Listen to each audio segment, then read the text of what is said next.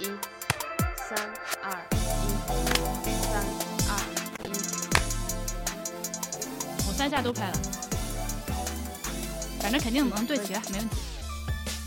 对，嗯好那我先说，嗯，哈，这个我昨天就想好了今天开场要说什么。各位好，这里不是博物志，我不是婉莹。今天的话题是极简主义化妆常识，好可爱啊！是不是？是不是跟你学的你学你学的学的很像？这个精髓有抓到。好，If you say so，我觉得还可以。好，下面请婉莹跟人家跟跟大家打声招呼。呃，Bad Coffee 的听众们，大家好，我是博物志和哈利波特这两档播客的主播婉莹。这个开场总是开场总是比较难，是吧？那对那找不到一个很好的切入点。因为这个话题是奶昔羊比较不熟悉，然后据他说是完全不了解的一个话题，所以他可能会拜托我来 carry 这次的 对谈。呃，我先讲一下这个呃这期播客的来源吧。就是有一天我突然跟婉莹说，我想跟你学化妆，对吧？嗯哼，我不知道你当下的感受是怎么样的，反正，呃，我对这个领域就基本上是一无所知，甚至我都不太护肤的。就好像我记得我有领过婉莹去过一次健身房，然后婉莹面对了那么多 运动器械，她跟我说我对这里一无所知。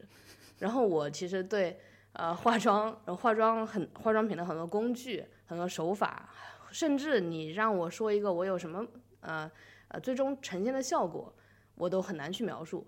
没有涉及过的领域，有这种很懵的状态。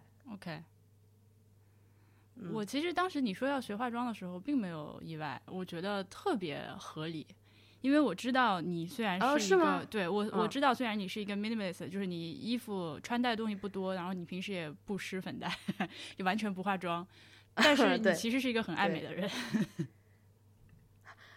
哎，等会儿，就我觉得你对自己的外表嗯是展开讲讲。有很在意的，就是只是说你的标准不是现在很通行的对于漂亮女孩的那种标准而已。就你对你自己穿的衣服、你的嗯发型，包括你的眼镜，还有你身上一些配饰，还有你挑自己电子产品的这些东西，这我觉得这些都属于你的这个 look 的一部分。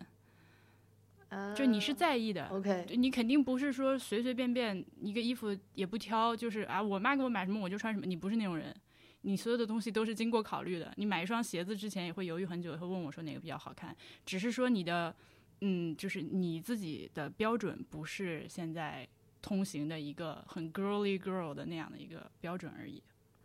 对，所以所以我觉得，所以我觉得你到了某一个阶段，对化妆这件事情有好奇，就是不管你最后实际上这个事情有没有真的就是学所谓打引号学成啊，但是对这件事情有好奇就想学是非常非常，我觉得意料之中，我也非常 愿意分享我的各种经验。嗯，对，这个除了我自己，呃，就像你说的，可能是一个顺其自然的事情，但是身边也要有一个这个对这个方面非常了解的，嗯，然后其实我还想分享几点关于，呃，就是化妆能够达到让我惊艳到的，呃，几个场景吧。OK，我有一个舍友是美国女生，她自己是一个律师，嗯，然后平时在家里的时候，我的就是背心，然后短裤，大家都穿的一样。然后有一次我在学校里散步，刚好他们那个部门在我当时那个学校开一个呃部门的一个 party 之类的，就借用了一个场所。我在散步的时候突然遇到他，然后突然一下子就是他叫住了我，我都没有认出来。就是那种职业的那种样子，就感觉我跟我在看美剧一样。嗯，然后我看到他那个样子，就是和我在家昨天刚还跟他一起聊天、一起玩的那个人，完全是对我来说是两个人。然后还有一次，也是咱们俩聊天，然后呃，就是你带我见一个人吧，嗯，你你说那个对方是一个比较比较散的一个人，然后她虽然看起来像个小女生，但是实际上呃不是，然后我才是那个比较像呃一个小女孩的一个一个状态。OK，嗯，我记得，嗯，这是第二第二次，呃的一个一个，然后后来我见到他，我我我才明就是更加明白你在说什么。嗯，其实还有一个例子，嗯就是刚才说到这两个例子嘛，还有第三个例子也是，就是有一个朋友到家里来住，然后在家的时候就是聊天，我就是觉得很这个场景很亲切，就是嗯没有什么距离感，但是在某一个场合又突然看到他就是另外一身那种。也是美剧里面能看到的人物的那个景象，在一个酒吧那个样子，然后就让我会突然觉得，我会觉得这个人还挺美好的。嗯，我你我我我理解，我没有曲解你的意思啊，你放心。我觉得外表当然不是最重要的事情，但是我还挺在意的，嗯而且我嗯必须承认自己有一点。我觉得所有人应该都是啊，都是比较肤浅的。你看到一个人的时候，肯定是先观察他的嗯外表、谈吐、气质这些东西，然后时间长了才会去确定喜不喜欢一个人嘛。OK，我大概知道你的那个。那你除了这些场景之外，有没有什么比较具体的 inspiration？就是你会看到哪些人的妆容？就咱们先不说发型和衣服啊，就是妆容，你会觉得差不多，我想往这个路子上去。，business casual 这个场景，商务休闲对吧？，grown up women，差不多。因为你看起来确实是很很可以装假装高中生或者是大一大二的同学。呃，对，这个就是一个问题，这个很大。就是虽然我嗯不太会因为别人的这个衣着去评判这一个人，但是大多数人不得不讲，大多数人我周围的环境所有的人，他基本上看到你，他会有一个先判断。嗯，就包括我现在去呃行政一去行政的一些场，就是我们学校行政去办一些事情，他百分之百都会觉得是我帮老师跑腿的。嗯，这个其实挺困扰我的。我会就是很严肃的一次又告一次一次告诉他，我是一个老师，我我不是一个学生。然后，因为因为你知道，行政的人他会看你是学生还是老师，他会看你的这个来给你不同的反应的，这个很真切，在我身上就被表达的淋漓尽致。就是刚开始还一副不耐烦，然后后来他有时候他自己是一个学生，嗯，他对待学生的时候是一个样子，然后他突他突然知道你是老师了，哇，那个态度，我每个心里都想，哎，就是狗腿子他这种人，就心里会会这么骂一句了。对啊，所以就是这个是一个所谓的呃 dress 呃 dress to your age 吧，好像是这个意思。就是说你十几岁的时候，你爱穿什么超短裙啊，染粉红色头发你随意，但是。呃呃，这个这个东西认同不认同另说啊，但是是有这么一个说法，就是然后你嗯随着你到了，比如说二十多快到三十或者三十再往上的时候，你为了嗯在社会中生活比较方便，其实就是类似于你刚刚说的那个情况。如果说把自嗯己打扮成一个让人一看就知道你大概是一个什么年龄，什么就是。去，呃，不能说去什么社会地位，这么说呀，好 啊，好难讲，就是就让人一看就大概对你这个人 OK，就是大概了解了，大概知道你是一个什么样的一个定位了，就会比较好相处。对一个怎样的社会人？哎，对，你是你在这个对你是怎样的一个社会人，你可能会比较好相处。但是这个事情，我个人是反正也不太认同啊。但是但是最近除了你之外，嗯还有另外一个我的好朋友，也特别嗯巧，跟你是同一天就说想化妆，想学化妆，就昆蒂。啊，对他也是因为。他马上要那个呃毕业了嘛，然后也马上变成社会人了。嗯，嗯，你也见过他的，你也知道他是完全不化妆的。对，呃，他但他就觉得作为一个嗯社会人，人家完全不化妆，很漂哎，亮。对，，而他就觉得作为一个社会人，我嗯可以不每天化，我可以学会，但是我不化。但是在有些需要我化妆的场合的时候，比如说是出席这种学术会议啊，就是之或者之类的时候，我有这个 option。呃，就是跟他类似的那种想法吧，就是我我如果要申请一个基金，我要上去答辩。嗯如果你在以那种，人家会觉得你不专业。嗯对，就好像如果你是个男生的话，你如果这种时候就应该穿一身西装上去，而不能穿那个裤衩 T 恤，对吧？就还是要 对，有一定的要分场合。然后我以前对化妆的这个就第一个印象吧，就是我觉得如果这个口红，嗯，就能就点亮一个人，会，嗯。这是我可能对化妆的第一个想法。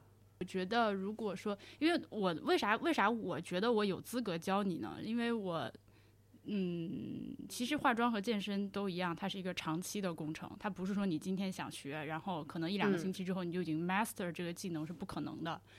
我大概花了嗯可能有十年的时间，然后中间有很多弯路，我就是我都不不能细说那些弯路，有时候我自己回看就觉得想抠死自己的那种。然后我也花你自己有尝试过特别浓的妆是吗？有啊有啊有啊，呃，我也花很多的时间在 YouTube 上看各种各样的教学和产品分享的视频。我真的很爱看美妆视频，我我这个 knowledge base 是非常大的。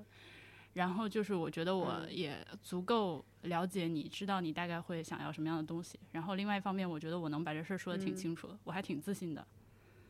所以今天这个事情呢，我们我们刚刚呃我已经了解到了你其实对这件事情没有什么太深刻的概念，然后想要达到一个什么样的效果，对吧？那接下来的话，我觉得可以分好几坨说，一个是比如呃产品和手法，呃和工具。所谓的手法就是技术，包括上妆顺序这些东西，我觉得这些是可以分成几块的，就是软件和硬件的区别。软件是指手法，硬件是指工具和产品。对你往脸上呼的和用的那些东西属于硬件，然后你怎么样去呃操作，这个属于软件上的东西。那我们先从硬件开始说吧，就是买什么化妆品。这个东西呢，就是你如果在 YouTube 上看那种什么 Vanity Tour，或者是那种专门的美妆博主的那个 tour 的话，你会非常的恐怖，他们有好几间屋子专专门用来放自己的化妆品。这个肯定不是我们正常人应该做到一个状态。我个人认为，其实有那么非常简单的几样就可以了。我相信这也是比较符合你的 approach 的一个做法。当然，我们现在就是假设，说不定你入了坑之后，发现我靠，这个事情太好玩了，我要各种都尝试。然后最后你每天都化浓妆出门，我们不排除这个可能性啊。但我们现在 先从最简单的这个东西开始，对吧？嗯。嗯嗯，就是你刚说到口红，其实这个是代表了一种大家对于化妆的一个认知，就是说你首先看到的可能是彩妆。就是啊，对吧？就当一个人他画了很浓的眼影，或者大眼线、大红嘴唇，或者很浓的腮红或者眉毛，你你会首先这个会 capture 你的这个注意力。但是这个其实是上妆顺序比较靠后的。这个顺序呢，简而言之就是先打底。所谓打底，就是把你的肤色均匀一下，比如说涂粉底啊，或者上遮瑕这些，大家多多少少都听说过的步骤。然后这个底子做完了之后，再往上面去描绘，再上色这样的一个过程。所以就是就是把你的脸当成一个画布，然后这个画布先弄成一个比较靠谱的好上妆的画布，然后再去化妆。是的，呃，但你这个顺序我还是没有搞明白。你刚说的还是有有一些些快。OK，那这个就是大的顺序，我刚没有细说啊。大的顺序就是说先准备妆，先准备一个底子，然后再往上画。OK，这个逻辑是这样。呃，有有猫子猫子，哎呦，猫子从我桌上蹦了过去。那。嗯，要上妆呢，首先其实第一步是护肤，呃，但是我跟你一样也是基本上不护肤的人，因为我不太，就是因为那些很贵的、很玄乎，我那些很贵的、很玄乎的那些护肤品，就是这个东西你不可能说做 A/B test 在自己脸上，对吧？我不能左边脸涂，然后右边脸不涂，十年十年之后来观察，这搞不了。所以，我倾向于就是我相信一个健康皮肤的状态，就是它呃比较饱满、比较有弹性，没有不脏，然后没有很多的很厚的角质角质层的累积，呃，然后这个是一个比较健康的皮肤的状态。就是你只要能保持这个状态。嗯，就 OK 了。但是护肤这个事情，我们今天就不展开细说。但我们俩都是那种超级极简流护肤型的，反正你就洗完脸，洗完脸了之后涂一点润肤霜就完事儿了，这事就完了。呃，对。然后我觉得还要声明一点，就是我们两个没有任何脸上的皮肤的问题，对，非常幸运。这个是这个是属于就是幸运，对对对，非常幸运。就我们俩天生皮肤这个状态是比较好的，嗯，没有什么痘啊、坑啊那些问题，对。对，所以有了这个比较好的底子，其实你化妆的步骤就可以很简单。涂完了润肤霜之后，第一步是防晒，always 防晒，you have to 防晒，嗯，而且防晒量一定要大。这个防晒的产品，就是你在选择的时候，呃，这个我直接给你推荐几款吧，因为它就是经过所很多人实践验证的那个在妆下面不搓泥的，因为你知道有很多防晒它。单涂没事儿，但是你后面再往上面涂一些那个产品的时候，它就会搓搓成那种一条一条的那种泥，就无法化妆了。对，所以这个是需要选择的一件事情。嗯，你涂完防晒之后，呃，我先跟你说一下一般来说的那个顺序啊。一般的顺序是防晒，嗯，然后粉底、嗯遮瑕、修容。修容和高光同时进行，你先高光后修容，或者先后先修容后高光都可以。然后呃腮红，然后眉毛、眼妆、唇妆，眼妆又分为眼影、嗯眼线加睫毛和涂睫毛，这个是一个比较基础的、比较大众的、比较普遍认知的，大家化妆都是这么一个顺序。但是我的顺序跟这个事情稍微有点不一样，为什么呢？因为你涂完防晒霜之后，你不是要等它成膜吗？这个你知道吧？就是防晒霜涂完涂完了之后，你一般都是要过一会儿它才能成膜，你才可以出门，它防晒作用才可以起到。那由于你后面要化妆，所以防晒一定要等它 settle down 了之后，你再往上上妆，不然的话它就会搓到一起、混到一起，你的防晒不又会被 lift up，你的防晒就白做了。OK 所以你涂完防晒霜之后嗯会有几分钟没事儿干，这时候你没法化妆，那你可以干什么？你可以加哎睫毛。加睫毛。啊，嗯我我的顺序是这样，就趁这会儿反正没事儿干，先把睫毛夹了，嗯，然后防晒完了之后就是底妆。那底妆这件事情，由于我们俩都是日常妆，呃，我觉得要不然就不用了，是没问题的，就不要涂粉底了。你可以涂一个所谓的 tinted moisturizer，、就是带一点颜色、带一点均匀肤色效果的，呃，就是 pigmentation 非常少的那种润肤霜就可以了。比如说像呃 Laura Mercier 的那个 Tinted Moisturizer，它就属于那种颜色非常淡，你涂上之后只是觉得肤色稍微均匀了一点就可以了，或者你甚至不涂都没关系，看你今天肤色呃那个皮肤状态，就你觉得如果自己今天哦、好像气色还不错，皮肤也很好，那就别涂了。You know what I mean？啊，所以粉底是改善了整个是大面积的这种嗯状态。对，就是。然后遮瑕是说你脸上局部，比如说你想遮某一点点雀斑，想遮某一点点不好的地方，稍微再修补一下，是这个，意思吗？是这个意思。粉底就是它给你一个 clean canvas，它这个效果。那所谓的 clean，、什么是 clean canvas 呢？就是均匀的肤色，就是你的 clean canvas。如嗯果说你本身的肤色整张脸就已经比较均匀了，那你没有必要去做这一步。嗯，就是你知道有些人他脸上的那个就是色素沉淀比较严重，比如说他嘴嘴的一嗯圈啊，就比天生比较黑，或者是那个眼周的那个那一圈儿就是很黑，就好像他没有化妆的时候看着就跟被人打了一拳，是有这样的人的。我在 YouTube 上看到有这样的美妆博主，真的很非常严重对，看着就跟被打了一拳那种。嗯那他是要涂的，不然的话、嗯出门人家都会问他你今天被家暴了吗？那没办法，如果你没有就嗯不要。这个是我的一个原则，就是化妆一定是 less is 嗯 more，、就只有在需要的地方才涂。嗯嗯对，涂完粉底之后是遮瑕，这个手法上的问题我们再说。OK，那涂完粉底之后是遮瑕，遮瑕的产品呢也是五花八门，有一万种。那，哎妈呀！我现在有一点觉得自己面前有有一座高山。我就我对你的观察，我觉得你也不需要什么遮瑕，因为你皮肤确实很好。呃，遮瑕一般就是你可以分为遮瑕膏、遮瑕液，呃，主要就这两种嗯 texture，、呃，一种是就膏状的，一种是那个流动的一个 fluid，这两种 texture。然后它自己的 formula 有各种各样的不同，呃，这个要你自己试，这个没有办法。一般来说，我们用那个遮瑕都用在哪几个地方？一个是如果你有黑眼圈的话，你会遮一下，对吧？或者眼角有暗沉会遮一下。啊鼻翼的两侧，就是那个凹进去那个沟儿那里，一般会有点发红，那里会遮一下。然后，如果你的嗯嘴对对对，嘴唇周围，你现在是不是拿了个镜子？如果你的嘴唇周围有一些那个 pigmentation 的话，有的时候需要遮一下。呃，然后就是脸上，像我脸颊两边脸颊发红，就是有那个皮肤太薄了，你会有红血丝透出来，就是会发红，那里我会偶尔遮一下。嗯，对，大概是这样。嗯因为你不存在大的那个痘儿啊什么之类问题嘛，对吧？那所以这遮瑕对你来说是比较简单的，你嗯就是只要选一个颜色和你的肤色，呃持平，甚至再稍深一点的颜色。也遮瑕一定要选稍深一点的，不要选浅的，因为这个原理是这样，就是你给一个东西的颜色浅了之后，它就会吸引人的目光。你遮瑕的原遮瑕的那个目的是为了把你这个不想被别人看到的东西盖起来。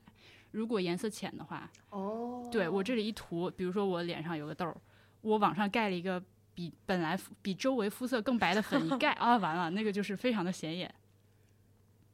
对就是遮瑕最后的目的是让人看不出来嘛。你既然要人看不出来，那就是要跟你的肤色一致，或者再稍深一点，让它藏起来，退到后面去。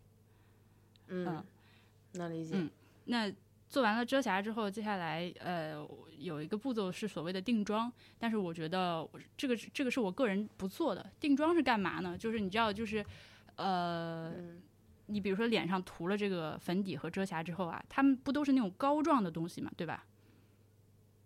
就你嗯。脸上糊了一层油膏一样的东西，那这个东西随着你今天在外面去 live your life，你会说话，你会有表情，你会笑，然后脸上就会有一些皮肤自然自然产生的小褶皱，那它就会慢慢的卡到那个褶皱里去，嗯，然后就会，咦 然后你那你本来完美的一个妆面就会裂开或者怎么样，就不完美了，就会沉沉降到你的那个各种皱纹里面，会显得妆面不太好看。所以很多女生要去补妆的对嘛，这个就是补的这个对吧。那这个问题怎么解决呢？从根源上解决就是嗯不用，你明白吗？你你只要不涂粉底，就不存在卡粉。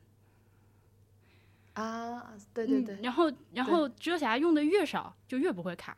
你如果说都嗯跟那个美妆博主一样，就是二斤粉往脸上那样了，我一会儿给你发几个那种就是 full coverage 的那种 routine，你看一下，他们那个用量真的是那个是一定要上镜或者上台或者怎么样才会比较好看，一真人看过去会很恐怖的。嗯那那种情况呢，绝对会，你再怎么样都会卡粉，所以你要去补妆。那如果说你的呃那个本来底妆产品就用的很少的话，就不需要。好，呃，所以定妆这个事情我们就不做了。所谓定妆就是用散粉 （loose powder），就像面粉一样那种东西，但是比面粉细很多很多倍啊。然后薄薄的一层拍在你刚刚上过遮瑕那些地方，让它 settle down，让它不要去动，这个是定妆。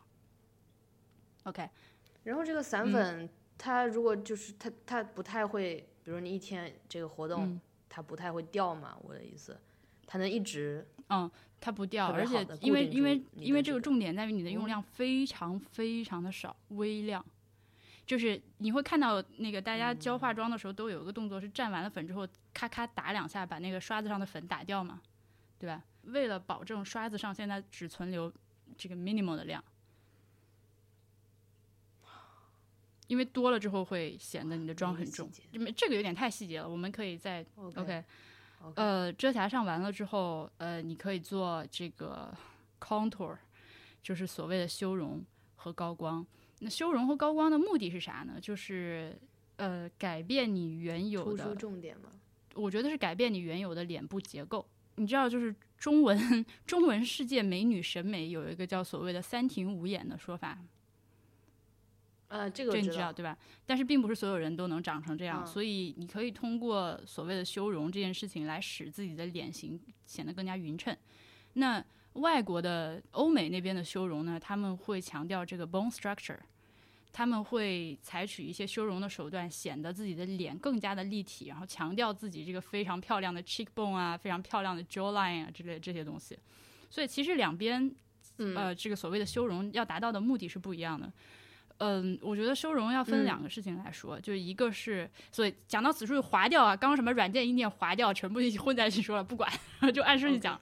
那个修容分两件事情说，一个是你要认清自己到底长啥样，就是我们对自己的长相要有一个清醒的认识，是吧？嗯，就我们这个脸部的骨骼，不是说所有人都能长成什么像章子怡那种就是精致的那种完美骨骼，对吧？没没有，咱嗯脸，嗯我脸我脸比你更大，对吧？那就是你要先认清自己这个硬件就是在这儿摆着，你不可能说通过修容把自己嗯画成另外一个人。你知道网上有那种仿妆，就是那种美妆博主化成某个某个明星嘛，对吧？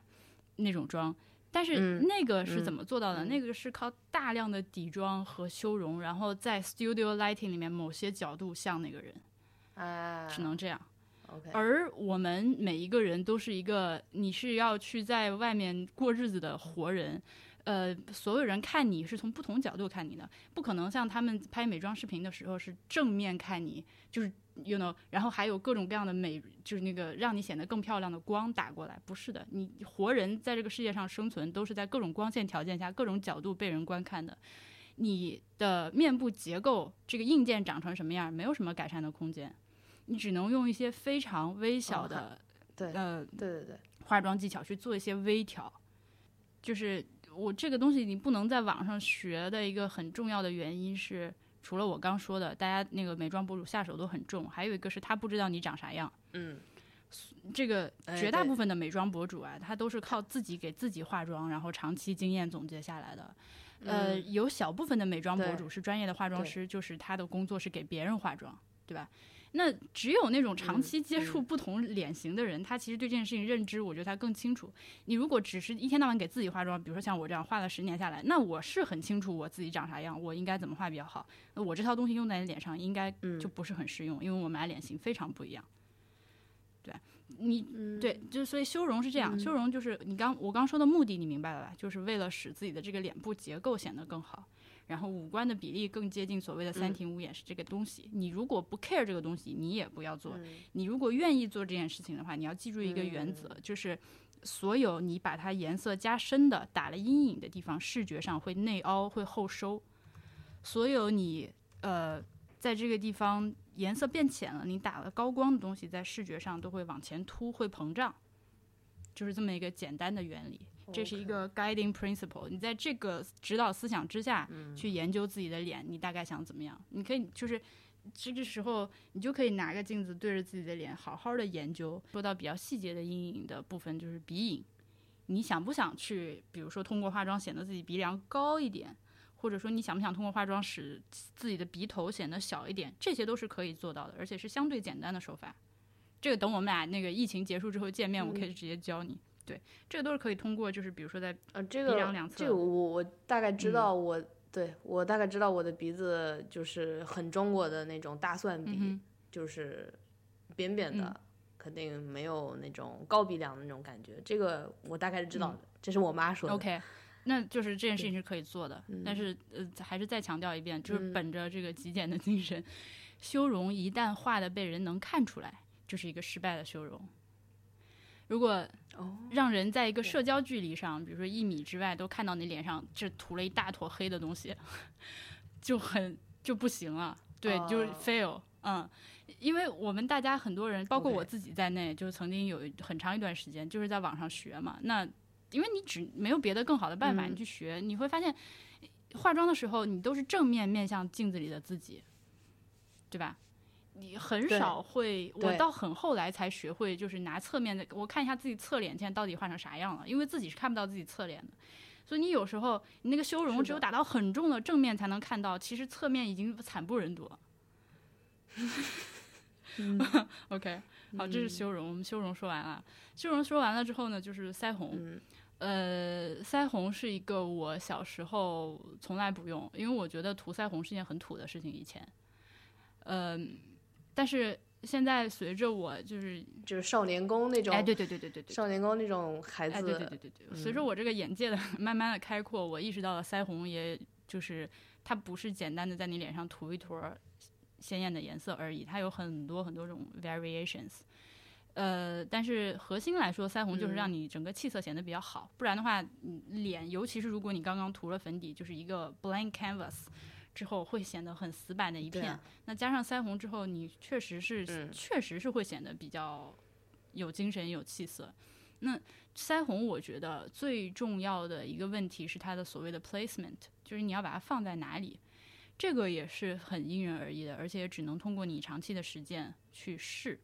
呃，就你知道有一个非常普遍的教学方法是让你把它涂在笑起来的时候脸上凸起来最高的地方，这个说法你听过吗？就很多化妆师让让给人涂腮红说，哎，你先笑一下，然后他被他化妆人笑起来，然后他会去找他笑起来时候脸上最凸起来的那块肉，然后把腮红涂在那个位置。这个东西是错的，为什么呢？嗯，你你你可以自己试一下啊！你笑起来之后，你拿手按住你脸上现在最凸的那块肉，然后你停止笑，按住了，然后那块肉就掉下来了，对不对？哎，对对对，对那就说明你在一个正常的表情的情况下，其实你的腮红的位置是太偏下了。而腮红的原理是有腮红的其中有一个原理是你涂的越靠上越显年轻，越靠下越显成熟。这个事情是你可以去利用的，就是你如果想要使自己显得成熟一点的话，你可以选择把腮红往下涂，往外涂。就是涂在你的那个 cheekbone 的外缘和下缘，这样会显得你整个年纪就是就比较大，就是所谓的欧美成熟妆的那种画法。那你如果去看那些日本的那些小女生的化妆的话，她们一般的腮红都会选择画在眼下非常近的地方，甚至与眼影融为一体的画法，就会显得就很可爱很小。那如果就按照你刚才说的那个，就是在你不笑的时候，你在某一个地方涂一下，你笑起来，它不就高上去了吗？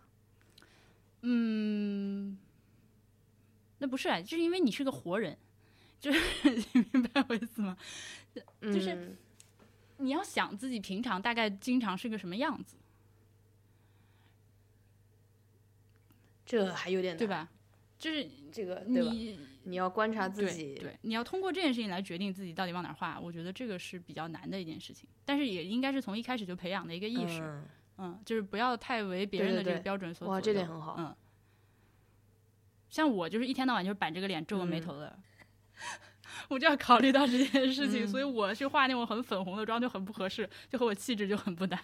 OK，那啊、那那这个是 placement 的问题，还有一个就是说腮红呢，你要尽量的让它去显得所谓的自然嘛，就是 lit from within 的那种颜色，看着不像是从上面打了一层颜色，而是从你的皮肤散发出来的这个颜色。这个就涉及到手法，这我是要当面教你。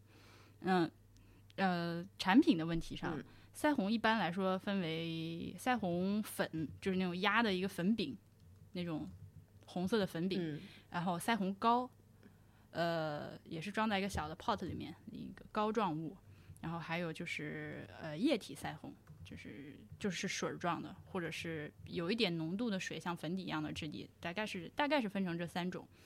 那我觉得你作为一个想要用比较极简的方式来化妆的人，你就选择后两种，膏体或者液体，最好是膏体。为什么呢？现在有很多那种产品是这个膏体是 multitask，它又可以当腮红，又可以当唇膏，又可以当眼影，哎呦，这个是非常好。感觉这个对，而且它 是，而且它不需要买腮红刷了，你就可以再少一件东西，就完全用手来涂。嗯那呃，就是你的唇膏、腮红和眼影都可以用手指来完成，就嗯用这一个产品。对 OK。你刚刚有想问啥？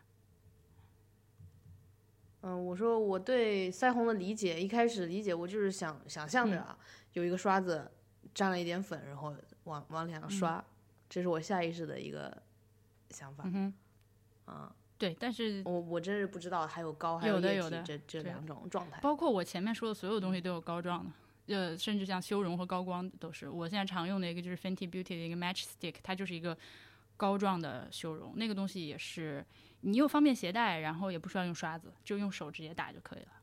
嗯，嗯就再少买一个刷子。嗯。嗯呃，腮红的事情说完了之后，接下来就是这个等于说你的脸部的化妆就完成了。腮红完成之后，你还有一个就是 optional 的步骤，就是打高光。但是我个人是不用高光的，为什么呢？就是你知道健康的皮肤它本身就会有光泽的，对吧？对，对你在那个光阳光下面，你看一个就是皮肤本身就比较平滑、比较健康的人，他转头啊，他动作的时候，他脸上高起的地方天然就会反光，就是那个颧骨上啊、鼻梁上啊、额头上啊、下巴这些地方天然就会有反光。那高光这个东西是用就说明他皮肤好，对说明他皮肤好是你想对他皮让他比较镜面他就反反光，就会反光，对 对，如果我们俩都能反光，慢反射，那对我们俩都 反光，所以对于我们俩来说就不需要做这件事情。而且现在流行的一个高光的趋嗯势是那种非常 artificial 的高光，就我非常不喜欢。嗯，它打上去之后，哪怕是那种自然挂的所谓自然挂的高光，打上去之后，我觉得看着也假。但是最近流行，而且你知道，就是化妆审美这件事情是很容易被流行带着跑的。你本来觉得这个东西丑，但是所有人都这么搞，时间长了，你觉得哎好像也不丑嘛，还挺好看的，会这样。所以要坚持自己的判断。像我就觉得高光不好看，所以我就不弄，因为它假。那你如果愿意的话，这个事情我也可以教你。对我，反正我可以做给你看。哎能能看出来，就是对，你说的假，就是能看出来这个人涂了高光，然后、打了高光，对，因为他高光的原初的目的哦是为了模仿我刚说的那种好皮肤带来的光泽感嘛，对吧？这个是一开始为什么要做这件事情。但如果你已经有了那，why bother？嗯然后现在已经嗯，就是慢慢衍生出来一个高光审美，就是呃高光就已经被玩出各种花儿来了。对，就是它比如说它有那种 dual chrome 的高光，就是呃所谓 dual chrome，你知道吗？就是从这个角度看是蓝的，从那个角度看是绿的，或者从这个角度看是粉的，从那个角度看是橙色的那种高光，就是要把自己画成一个 disco ball。变成三棱镜了是吗？变成三棱镜风光了，开始，哎呦，不同波哎，对，现在就会有这种东西，这种猎奇的产品存在，而且很多人买，所以你自己心里要有数。就是、呃，嗯它是它，我当它嗯形成这样一个就是独特的审美之后呢，我觉得有时候是挺好看的，但是不适合我。OK，啊、所以嗯那如果说你把高光加上的话，到这里基本上真的就全脸结束了。那、接下来就是。呃，嗯我们回到呃，你还记得一开始说的那个，就是说先打底，然后再描绘嘛，对吧？现在是打底结束了，就是底的部分结束了，接下来是一些精细描绘。嗯嗯精细描绘呢，无非就是嗯眼妆和唇妆、这两个地方。那眼妆分为眉毛和眼睛和睫毛这三块儿。OK，嘴是你先嗯画后画都可以啊，随便。这个到了这一步呢，就没有人管你，你爱、嗯爱干嘛干嘛，对吧？呃，唇妆你最好在涂完防晒霜之后，就先涂一点润唇膏，先涂上。为什么呢？因为你前面化妆那有很多步骤嘛，不是什么涂粉底啊，涂什么遮瑕，乱七八糟，半天过去了，有可能嘴到了最后你要涂唇膏的时候，嘴已经干了，然后 明白吗？你可能刚洗完脸，嗯嘴唇是比较哎，你大概说一下，就前前面这一嗯段，你现在要做多多久吧？你说都干了，这个时有个时间吧，总呃有个，比如五分钟，不超过五分钟，哦，哦，你现在挺快对的。因为我步骤少少嘛。对吧 OK，嗯呃嗯嗯，养成这个习惯吧，就是涂防晒霜的时候，同时涂点唇膏。OK，那你这个时候如嗯果说嗯嘴已经干干巴了，就皮都已经摸着是硬的话，你再往上涂唇膏是肯定不会好看的，对吧？你对它哎肯定会卡呀，是什么乱七八糟的。呃，那嘴的比较好的嗯状态呢，就是比较柔软，然后也没有死皮儿，呃的这样一嗯个健康的状态。所以你你到了这个画唇膏的时候，你觉得如果刚刚唇膏润唇膏涂的比较厚的话，你就先把它擦掉一些，然后再涂唇膏。唇膏呢有嗯很多种涂法，但是我觉得我追求的，我相信你也要追求的一个事情是要 low maintenance。因为你如果化了一个唇妆之后，十分钟就要去卫生间补一次妆，或者拿手机前置镜头看一下，哎，我这个嘴唇花了没有？烦死了，一天日子还过不过？反正我是受不了。那嗯 low maintenance 的唇妆就是最好连镜子都不要用，就是我拿这个唇膏咔咔一涂就完了，或者是或者 或者是涂了之后，嗯呃，就就可以不用去管它了。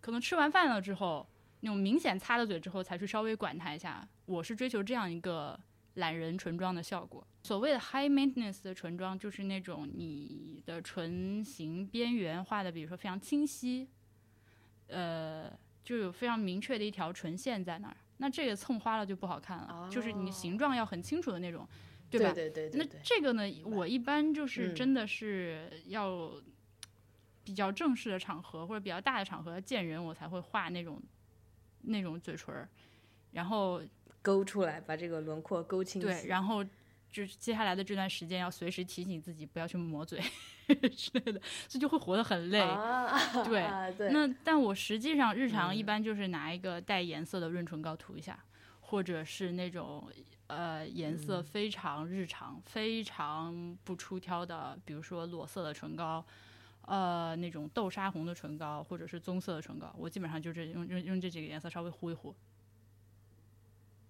就完事儿了。嗯，这是手对，但也不是随便嗯糊糊。呃，那说再说到眼睛眼睛，嗯，我们先说画眉毛，画眉毛是我一个绝活儿，我眉毛画的很好，这个事情我真的是练了很多年。那你有一个优势是你眉毛天生眉形长得好，我的眉毛啊是那个，等会儿这个你怎么知道的？我都不知道，我这个眉形天生。我跟你说，啊，你就是身在福中不知福。嗯，我我我我的眉毛你，你见过我不化妆的样子？就是我把后面都剃了，它比较短。我如果不化妆的话，所以我我出门哪怕什么都不化，我也要画个眉毛，不不然我觉得我很奇怪。我是觉得嗯就是看到你，比如说在家里的状态，会有一点就是会让我想象到，比如说这个医院里面的某个病人，就是 没有气，没有太有气色，就是很白，你脸很白，对吧？然后你的眉毛不是特别粗，嗯这是我的一个感官上面的对直接的描述。呃对，因为我把它剃了，为什么呢？因为我的我的眉毛前半段长得很好，但是后半段就自由发挥了。就是我后半段的眉毛没有尾巴，哦它是散着长的，就是像一个就是 literally 就是扫把星的那种眉毛，就是前面是聚拢的，然后毛流也还很顺畅，到后面突然散开一大坨，而且是而且是往上方挑着长，就那种 年画里那种门神那种长法。嗯，所以我我没有办法画那种，就是你知道很多人跟你说，哎，你就顺着你自然眉毛的形状画，no，not for me。我如果那么画的话，出门会吓死。你在干嘛演武则天吗？你知道吗？所以我就只好把我后面眉毛剃了，明白。然后对，然后我需要画一个假的眉毛尾巴出来。不然的话没办法，你我为什么说你眉毛长得好呢？就是你的眉毛是天生的形状非常的完整，而且毛量也比较充足。嗯，就是你你观察你自己啊，你是不是眉头是眉头，眉中是眉中，眉尾是眉尾的，就是有一个那个顺畅的一个线条下来，对吧？你只是说眉尾那里有些杂毛，有有有对，不对？呃，对 对对对，你怎么比我都了解自己？那个杂毛啊，你想剃就剃，不想剃不管它也没关系，因为正好这两年流行这种所谓的野生眉。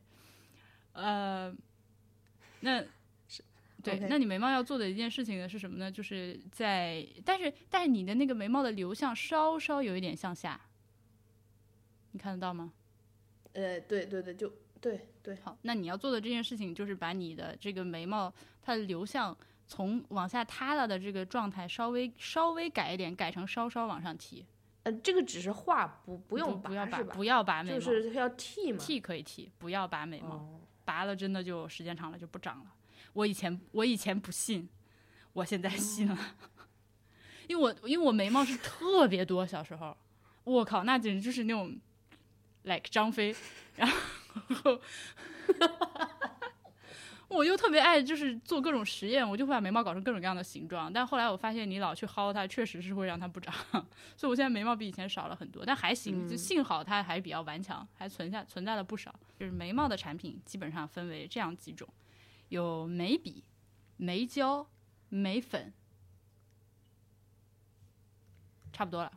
OK，眉眉笔就是那种，要不然是个铅笔形状去削的那种最传统的，要不然是就是拧了还有转出来的，对吧？呃，转出来的那种呢，它那个嗯笔芯儿分什么形状有很多种，有所谓的砍刀型、柳叶型，然后还有极细的眉笔。我推荐你选，就是那个拧着转出来的，然后笔芯儿非常细的，就是不到两毫米粗的那种极细的眉笔，那个很容易画出所谓的毛流感，就是 这词是不是很恶心？就你可以，你可以一根一根一根一根去画，毛流就毛的流向，毛流，你可以一根一根的去描绘，画出来，就是你可以去 fake 你的 eyebrow，大概是这个意思。这个我还要给你录视频，这个我们俩光这么说，我觉得可能说的不太清楚。那那画完了这个之后呢，就是呃，我画眉毛是两个产品结合，一个是这个眉笔，先把就是需要，因为你眉毛不可能说很 uniform，你肯定是这里稍微多一点，那里稍微凸一点。你仔细观察一条眉毛，它不是一个均匀的质地，它会有你远远看过去，你的眉毛是会有浓淡的。那你要做的事情就是在淡的地方补几笔，浓的地方就不要去管它了，然后使它最后达到一个比较均匀的状态。然后画完了之后，再拿那个眉胶，就那个眉胶有一个作用，就是把你的毛固定住，去把它梳一下，把你的毛竖立起来，就完成。但这件事情需要当面教，因为画眉毛很难。就是产品就是这两个，嗯，毛这个眉毛立起来的话，也就是风吹了也不像头发那样会动，是对吗？不会动。嗯，然后 OK，, 然后眼睛啊，眼妆，眼妆，眼妆，你是双眼皮儿对吧？嗯，内双我觉得应该就不你不是那种特别宽的双眼皮儿，但是你是有双眼皮儿的。那眼妆就我们刚刚说了嘛，就是细细细的拆分开来的话，就分为眼影、眼线和睫毛这三件事情。眼影的目的是啥呢我们就先原教旨主义一点啊，原教旨主义。画眼影的目的，嗯最最开始是为了让你的眼睛显得更加有层次感、更加立体、更加的深邃。呃，深邃就是 deep set，、嗯更加 deep set，这样，因为亚洲人的眼睛不都一般都是泡泡，像我就泡泡眼嘛，就不会像欧美人那么一个大深眼窝。那嗯画眼影是为了让你的眼睛显得有一点 deep set，然后就是强调一下眼头、眼尾的凹陷和眼中的突出这样一个球体的形状，这个是一开始的目的。但后面眼影现在已经变成一个独立的艺术门类了，所以艺术呃，它门类会有非常非常多的这个 eyeshadow artist 在 Instagram 上。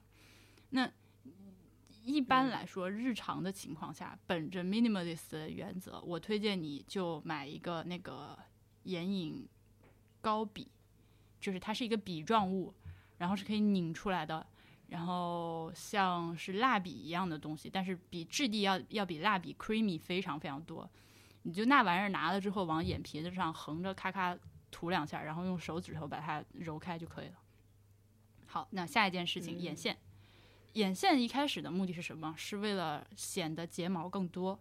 为什么呢？因为呃，睫毛多的人，他天生看起来就像画了眼线一样。我不知道你有没有遇到过这样的人，就是哎，你你还记不记得你有一次在我们家说波比好像画了眼线？嗯，对那就是因为 他睫毛，他睫毛非常多，对，他给我有一种那种就画了个烟熏妆哎对的感觉。对对对对，因为他下睫毛非常多，非常的浓密，所以你远远看过去好像他画了眼线，但是其实是因为你知道这个嗯睫毛，我们来微观的考虑一下这件事情，它是一根一根的长在你皮肤上伸出来的，对吧？那你其实看。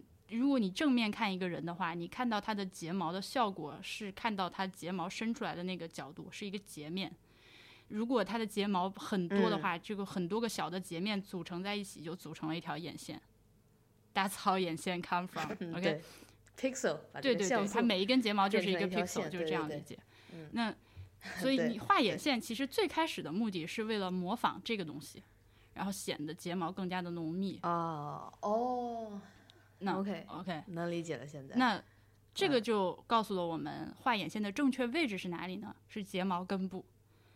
然后睫毛根部这件事情是需要仔细去 理解的，因为你要知道睫毛，呃，我们不能简单的把它想象成就是一个一根儿一根儿的单排小点排了一排过去。虽然画画是很多人是这样画，对吧？但是你实际上你看你的睫毛，它不是不是嗯整齐的一排，它是在一个狭长对的呃弧形的一个 surface 上面长了很多睫毛，它是有占地面积的。嗯，你的睫毛去睫毛不是一条线，而是你的睫毛根部不是一条线，而嗯是一个狭长的皮肤面积。然后这嗯个皮肤面积就是所谓的睫毛根部，眼线要画在这个东西上。所以眼线为什么一开始难画？就是我昨天我我说我们要录这个节目的时候，波比就说，首先第一件事情是要克服对于往眼线眼眼睛里面画东西的恐惧。你当你实际画了之后，发现不疼，呃，有了这个不疼的经验之后，你就知道其实不疼。呃，疼倒不疼，就是本能的害怕如果这个时间拖了越久，会越害怕。对，对，所以就是这是一个要适应的事情。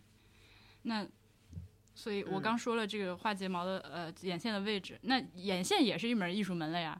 然 后，嗯、你画完了之后，呃，画到从眼头画到眼尾，最后你去决定我这个眼影，呃，这个眼线要画多粗，要不要在后面拉长一个尾巴出来，这个都属于艺术选择了。对，然后你要跟通过实践来、来决定，就是自己的眼型，呃，画成什么样的眼影比较啊、眼线比较好看，这个是需要通过时间来学习的。嗯说完就说完了眼线对吧？然后接下来是睫毛，你还记得吗？我们睫毛是在涂完防晒霜之后加的。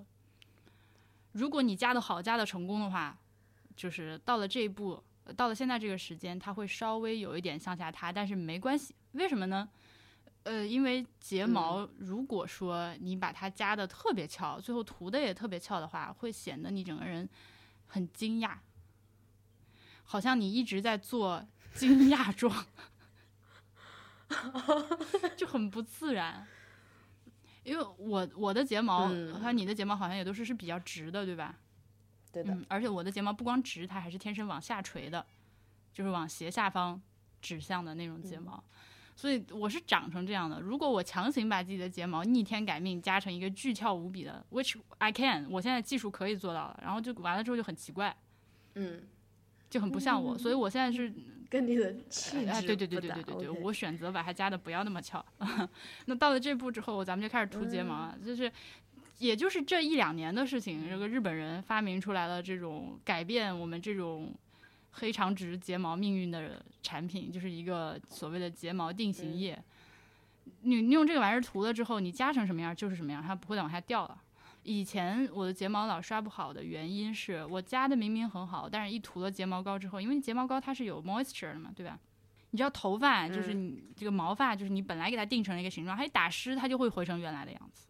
再加上这个睫毛膏有重量，所以我以前的问题就是涂了睫毛之后，睫毛没一会儿就掉下去了。但是现在有了这个睫毛定型，呃，这个产品之后就不存在了，就解决了一劳永逸的解决了这个问题。我真是感谢我爱日本。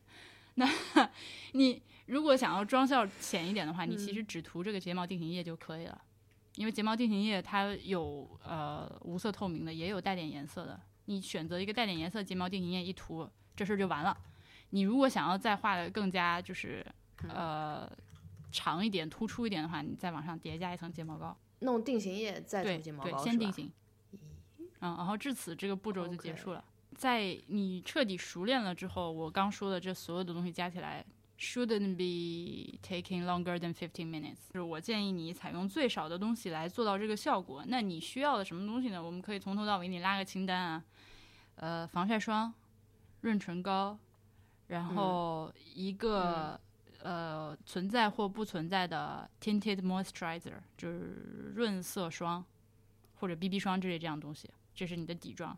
然后一个遮瑕膏，嗯，呃，一个阴影膏状的阴影棒，呃，然后一个膏状的腮红，这些全部都是用手上的。然后一个眉笔，一个眉胶，嗯，一个眉笔眉胶，嗯，一个眼影棒，一根儿眼线笔，一个睫毛夹，呃，一个睫毛定型液和一个睫毛膏，呃，一个唇膏。这是一个非常非常少的东西了，I'm telling you 嗯。就我再问一个，就是这些好好多东西，我看它有的有粉状的，有的有膏状的，有的有液液体这个状态的。那有没有一个比较简单的，就是说哪一个状态是更容易去操作的？还是说每个部位不太一样，要根据每个部位去？就是因为手法我现在不太会嘛，然后就希望说去上手，肯定用一个手法方便我，就让初初学者能够容易上手的手法。如果一上来就挑战难的，我觉得这个有点难。我觉那我觉得还是有没有膏状的最容易。一个说法，膏状最容易。OK，这所有的这些都是吗？我觉得是的，因为你如果用工具的话，你还要涉及一个学习工具的问题。你用手的话，至少你手是可以完全控制的，而且就算你平常不护肤、不化妆，哎，对对对对对，嗯，但是你也是知道，就是这个手指拍在脸上是什么感觉，然后你用多大力气或者是一个什么样子，这个手指是你可以立刻马上就可以控制起来的东西。你如果要学工具的话，比如说我我让你去买个海绵蛋，那你还要学习这个海绵蛋它打湿之后挤到多干才算干啊？那我是应该把这个粉底挤到海绵蛋上，还是挤到脸上，还是挤到手背上？哦，怎么蘸？蘸完了之后怎么拍，对吧？这有很多一系列和海绵蛋相关的问题，都是问题。所以我觉得，本着极简的精神，你就能用手就用手。是你要知道，因为化妆是一个非常大的消费主义陷阱，就是你越要跳这个坑，但是又想在这个坑里面保持自己一个清醒的头脑，是很难的事情。而且，关键是你就。老看那些那个美妆博主他画，哎呦我操，人家画出来是真的好看。那，嗯、嗯我觉得我现在，呃，怎么说？我还挺清醒的意识到，我不可能买了这个东西我就能跟他一样，对吧？这个事情我是能认识到的，但是我无法控制自己的好奇心。对对对，就是我有时候看到一个产品，我觉得它我很想试一下，我很想，对对对，我很想拿到手上把玩一下，然后观察一下它弄在自己脸上什么，然后这就造成了消费，所以，然后很多时候这个哎，但是哎，这个嗯又是就是化妆品能出二手吗？这个又很难，对不对？嗯有一些可以出，就像唇膏、眼线这种，就接触到你的这个黏膜的，基本上不可能出二手，对吧？但是如果说是那种就是呃，比如说粉底液，而且是那种泵头的粉底液，就是你只它只出不进的那种，这个可以出嗯二手。嗯，呃，你明白我意思不？就很多东西感觉我、嗯我懂，就是不是很公平啊。就比如说我以前也听很多耳机，那然后数码产品出二手比较嗯。容易，这个一定程度上就造成就是会减小减少这种消费主义吧，因为你你可以去买二手，二手其实用起来差不多，但是你这个化妆，你基本上第一想法不太会去买二手的，对吧？对，但我也买过二手的，比如说你我买过二手的腮红，呃，是那个粉状的那种，就粉饼状的腮红。对、嗯它，因为它一般就是在闲鱼上卖二手，它会给你拍我使用痕迹嘛。它那个一看就是连一开始压盘的那个呃网格都还在，就根本就是碰了一两下儿的，那我觉得可以买。嗯嗯，对，OK OK，然后像那种就是泵头挤出来的呃防晒啊，或者是什么粉底液，那也可以，因为他不跟那个人没有接触，其实。如果说是哎，我还有一个问题啊，就是，嗯、你有用完就完整的用完某一瓶或者是某一份这个化妆品吗？，对，对用完的时候应该还挺开心的，很开心啊，很开心、啊，又可以买新的了。我我不是今年年初的时候，我跟你说，我给自己规定了，就是不能，呃，就是我必须把一个 category 用完才可以买新的嘛，对吧？对对对对对，就我之前其实也是基本上这样的，但是没有说那么严格。今年我要严格的来要求自己，所以确实会发生那种买来了之后，啊、这个不喜欢，也没有办法送人，也没有办法转卖。你对唇膏你这个怎么？对你只好把它放那里，放到过期之后扔掉。所以，但是经过了长时间的 实践之后，我知道自己喜欢什么样的唇膏了。所以我现在买的每一个唇膏都是用到见底。就是嗯，还是想还是想问我如何选择一个，就怎么我怎么知道哪个颜色最适合我呢？因为它颜色分的太细了，我感觉它，嗯对吧？就是现在的这个唇色，嗯、不要说男生了，我很多颜色都分不太清。也呃，唇膏的话，它其实，哎，我们刚刚说到这个唇部产品的时候，其实没有说到这件事情啊。它也分很多个维度去看嘛，对吧？首先，你有唇膏、唇釉、唇彩、唇各种乱七八糟东嗯西。然后每一种东西都还有不同的质地，有哑光的，有缎面的，有近光的，有呃 whatever，然后再加上颜色的 combo，所以说口红的世界是一个深渊。呃单就颜色这件事情来说的话，你要懂一些基本的那个 color theory，就是哪些是你的对立色，哪些哪些哪些颜色是相对的，哪些颜颜色是相辅相成的，哪些颜色是同一个色系的，这些事情你要有一个基本的认识。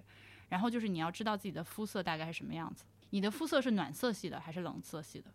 就是是哪个样子是哪样子是冷冷色系的？就是有一些，我觉得主要出现在白人身上，就特别白，然后他的皮肤是透着嗯一种对，它欧的那种皮肤是透着一种呃那个发蓝的粉红色的那种，那个是典型的冷色系发青，对，发青发蓝的一种粉红色，粉粉的，就是你知道那种有些白人他特别白，就天一冷了之后，他的鼻头和耳朵会冻成那种，就就跟你这个微信头像一样的这种这种冷色调的粉色，你能看出来你这个粉色是冷色调的吧？嗯、这是一个冷色调的粉色。不太能。OK，他就会冻，大概冻成这样就那种人就是所谓的呃冷色调的皮肤。那个呢，他可能比如说他会去涂一些蓝绿色的眼影，或者他去涂一些冷色调的唇膏，呃，就是 undertone 是冷色的唇唇膏就会比较好看。但是像我们俩其实都是属于、呃那个暖色系的皮肤，warm tone 的。嗯，我，对那我去画紫色的眼影就非常的诡异，然后我也买过一些冷色系的唇膏，就是嗯怎么看都不舒服。当然了，这个是大的原则，是日常妆的原则。你如果去专门画一些那种就是呃比较有设计感的、比较就是有艺术感的一些妆的话，那是另外一回事情，你可以做更大的发挥。我们现在说日常，那你对你知道你这个皮肤颜色比较冷了之后。你还有一件事情是，你要看准自己的这个本身的这个嘴唇的颜色。你的你的嘴唇的颜色是有一定的 pigmentation，就是你的你你的唇色不是苍白的，你是有红色的，而且是稍微有点深，对吧？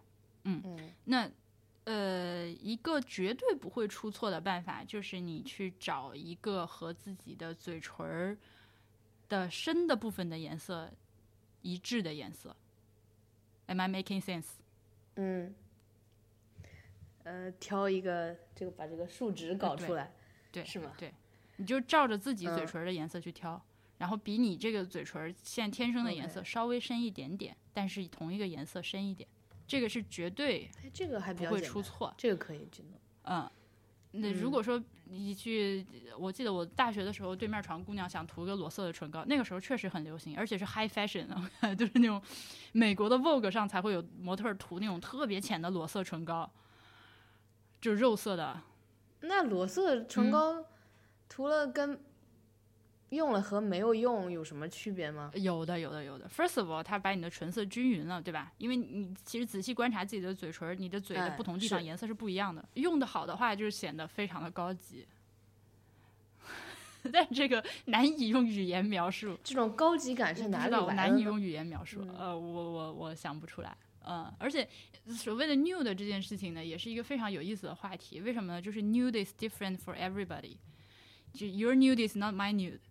呃，甚至你会在 YouTube 上看到一些就是、呃呃，比如黑人啊，或者是就是那个那个棕色皮肤的人，他们会，他不仅是美妆博主，他也是一个呃所谓的意见领袖啊，所谓的这个，嗯，那他就会出来做一些相关的内容，就说，呃，对于我们黑人来说，什么样是 nude？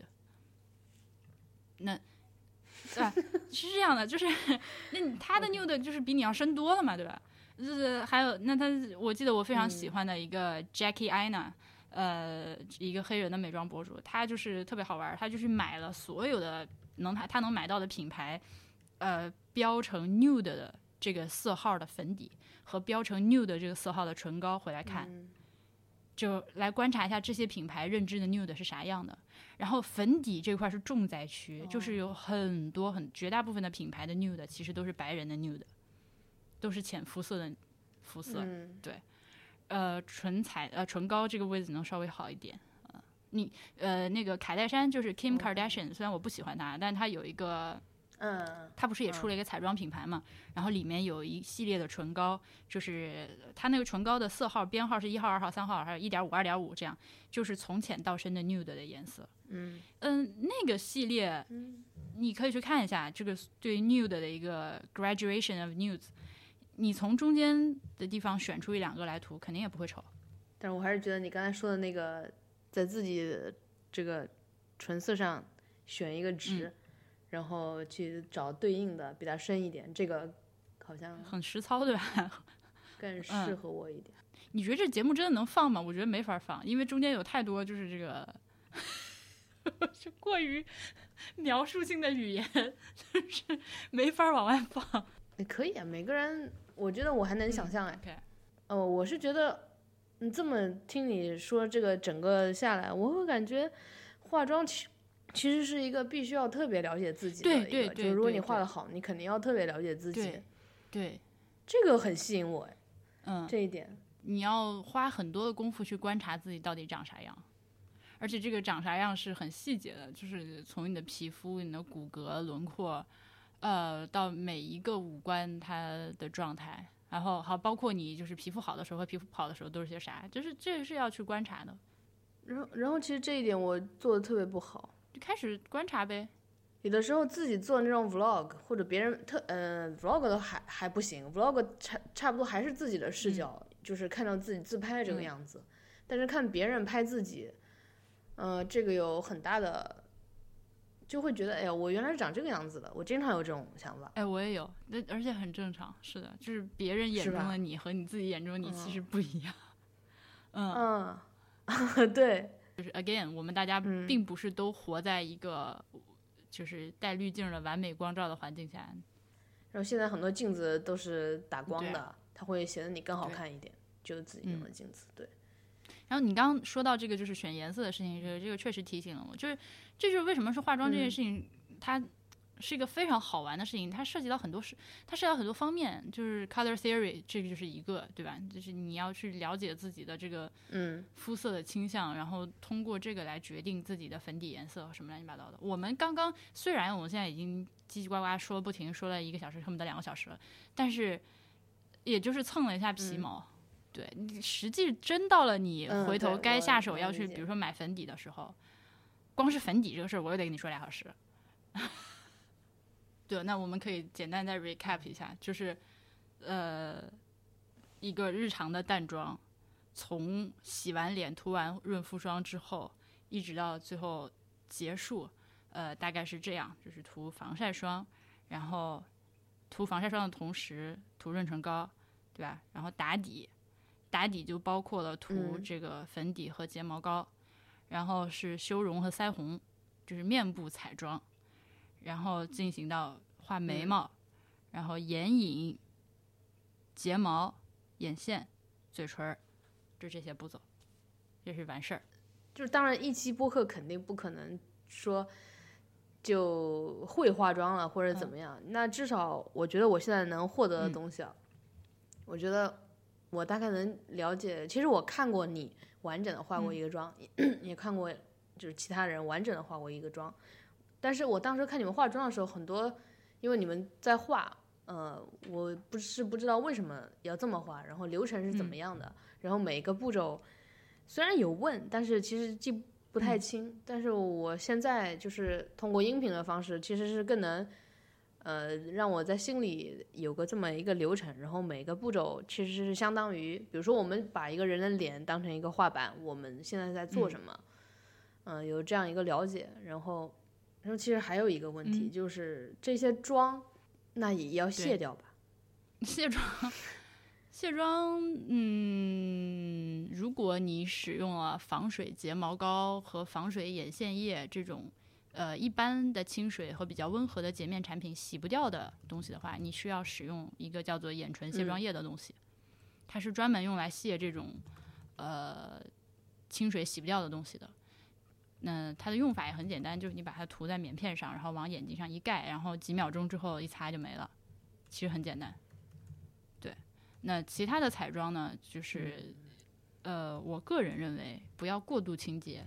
你就是一般的呃洗面奶洗个两次就可以了。你如果一遍你觉得不干净，你再洗一遍就可以了。其实我特别同意你这个说法，就不要过度清洁皮肤。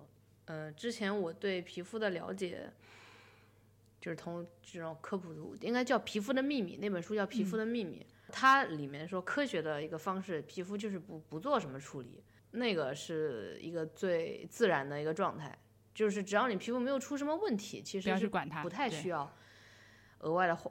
嗯，对对。但是那样经常不美，就是因为尤其是像我这种天生角质层比较厚的，我如果真的不管它的话，我每天就是拿清水洗一下脸，擦完不管了的话，我过不了两天，我脸上就有一层死皮，就很厚，就是 like 我可以摸到 有一层死皮在我脸上，就还是得管。对，虽然它是健康的，但是我难受。嗯嗯，对。对，还确实是还是会被这个 beauty standard 去规训的，这没有办法。就很多时候你看到这个人，觉得给你不一样的感觉，那有时候可能他只是就是化了一个妆。对啊。然后对我还我了解化妆也是就是想去说，就是就是更加去了解自己，也是了解别人吧。嗯，哦，会会会会有这个效果，绝对会有这个效果。嗯，在用比如 MacBook Pro。呃，有的人他用了 MacBook Pro，呃，二零呃就是十六寸的那个版本，然后它里面装了哪些 App，就想去跟他去交流，然后他用了哪个 App，你大概就知道哦，原来你 G GTD 是这么管理的，然后你的文章是这么怎么什么拉 tag 还是什么怎么敲出来的，大概有这种这样一种感觉。然后其实化妆品也是啊，就像你你你刚才一直提到，就是有些呃你的妆就是日常的一些妆，你不想把这个日常妆弄得特别可能特别 fancy，、然后特别就是需要一直去维护它，对吧？这也是体现了你是怎样一个人，对对不对？就 RuPaul's Drag Race 这个节目，其实特别不是特别喜欢，但这个 RuPaul 他说过有，你知道什么是 drag 吗？Drag Queen，你知道是啥吗、嗯不知道这是什么。绝大部分是反串，就是呃男人扮女人，但也有女人扮女人，就是你进入 drag queen 的状态是一个 transformation，这和变性和异装癖都无关，就是你化一个非常夸张的妆，用那种大型的那个假发，粉红色的大假发一戴，然后非常华丽的呃那个裙子一穿，然后在嗯类似于 stand up comedy club 那种，就是那个演绎。舞台上去讲段子啊、唱歌啊、表演节目、逗笑啊，这样，呃，这个是 drag 啊，它其实是以、对对对这样哦，我搜了一下，对那些人就是好 drag queen，非常非常夸张的妆，对吧？呃，这个也不光是只有男的可以当 drag queen，、对女的也可以当 drag queen。呃，那他就说了一个、好像什么 everything is a drag，就是你今天穿的所有的衣服，我们这个社会上每个人穿的所有的衣服，他怎么样呈现自己？呃，他化妆或者不化妆，他化什么样的妆，都是一种对于自己外表和想要传达形象的选择，就是就是所谓的 everything 嗯 is a drag。是啊是啊，所以你把自己，就是他们是比较对夸张，但是你把自己搞嗯成什么样，包括你决定今天我出门我是一个男人还是一个女人，其实也是一种决定，就是这嗯都是你的 drag，这都是你的伪装。嗯，嗯，就是我觉得用这样一个状态，用用这样一个心态去看待化妆这件事情，还蛮健康的。就是你，就是不化妆的人，他 而尤其是你知道有一些，我我观察的这男人居多啊，当然也有这样的妹子不多，就是嗯他会觉得那女人就是素颜最好看，或者是不化妆就挺好看的，或者甚至会觉得说你化妆是一种 deception。嗯，这我不止一次从活人嘴里听到过啊，这都不是网上看的。一一旦一旦想清楚这件事情，或者就是也不能说想清楚吧，一旦用这种角度去看待这件事情，就是你不管怎么样呈现自己的外表，都是一种你的有意识的选择，就好就好说了。就这个事情就非常的开放，你爱就是就通过这个思路导出来的结论就是你爱爱动成什么样都可以。所以有些人他我在尤其是在加拿大见街上，有时候你会看到有些化超夸张的大妆的人，就是日常每天搞成这样出门的人。你如果少见多怪的话，就会觉得哇你在搞毛。但是用这种在 RuPaul 精神的指导下，你会觉得嗯 OK，跟我没区别。就是想说从化妆一开始的时候，我想就是给你打预防针的是你，因为不可能只听我一个人说嘛，对吧？你还是会去看很多。网上的教程、一些产品的分享之类的，这个时候你要抵抗住他们对你的 beauty standard 的改造。就是会有一些博主，他本身长得已经很漂亮了，但是他还是要对着镜头说：“哎，其实你看我今天皮肤状态非常不好。”那他皮肤他说皮肤状态不好的时候，已经比我们俩好很多了。或者哎呀，我这个地方我的这个哪里有点大，哪里有点小之类的，这个是很确实很容易受影响。就你老听他们说，老听他们说的话，你很难不用这种东西来要求自己，就一定要很清醒才能做到。就是整个这个聊下来，我觉得我倒倒倒是现在有一个相对明确的目标了，就是我觉得我还是不太会被那个很多，就像你说的那个审美的改变或者说什么，这个估计我觉得应该是不会的。我现在脑海里想象的就是一个，嗯，我理想中。在进行学术报告的那个样子 你懂的，就就是那个样子。其他的时候，我去健身房，我去就是生活的样子，其实可能还是这个样子。就我觉得工作是这样的，如果我这个手法熟练了，我只要十分钟或者十五分钟，我能够把它差不多完成了，我就会去做。就像天天早上，嗯嗯，磨个咖啡，嗯，泡一下一样。Speaking of which，我已经彻底放弃这件事情了。但这个就 展开讲讲。就我觉得这是一件非常不极简的事情，而且你也就是对你也可以说我懒，我确实也是懒，我就是希嗯望我早上起来一分钟嗯之内搞定这件事情。所以最适合我的东西，说来说去还是速溶咖啡。那那个嗯你要在家磨豆子，要称，要冲，要这这那那，就有就会产生很多一系列的物品 too 嗯 much、然后我的经济能力也不支持我去买好的豆子，然后去尝试各种各样风味乱七八糟的豆子，以至于能够建立起一个欣赏体系。我现在是出去喝，喝到好的咖啡，我能欣赏，我觉得就可以了。嗯，对，就是如果说我将来有一天突然哪一天我很想喝一杯那种 the real deal 正儿八经咖啡的话，我可能就出门去，嗯是吧？去乌尼乌尼喝一杯之类的。嗯，我在家就是速溶咖啡完全可以满足我，而且我不觉得，就是我最近和 Kyle 聊到这件事情，他就是说，当他喝过真正嗯的好的咖啡之后，他不能接受任何咖啡味嗯的替代品。对，这个嗯很 make sense 嘛，对吧？就是他对这件事情要求就比我高了。嗯，那我是很幸运的，虽然我嗯也喝过好咖啡，我也知道什么是好咖啡，但是我依然可以喝便宜咖啡。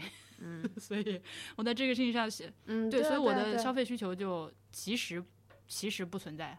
我如果非要说为了追求某种效果而一天到晚去磨豆子的话，那个我觉得是呃对我来说就 too much，那也不是我。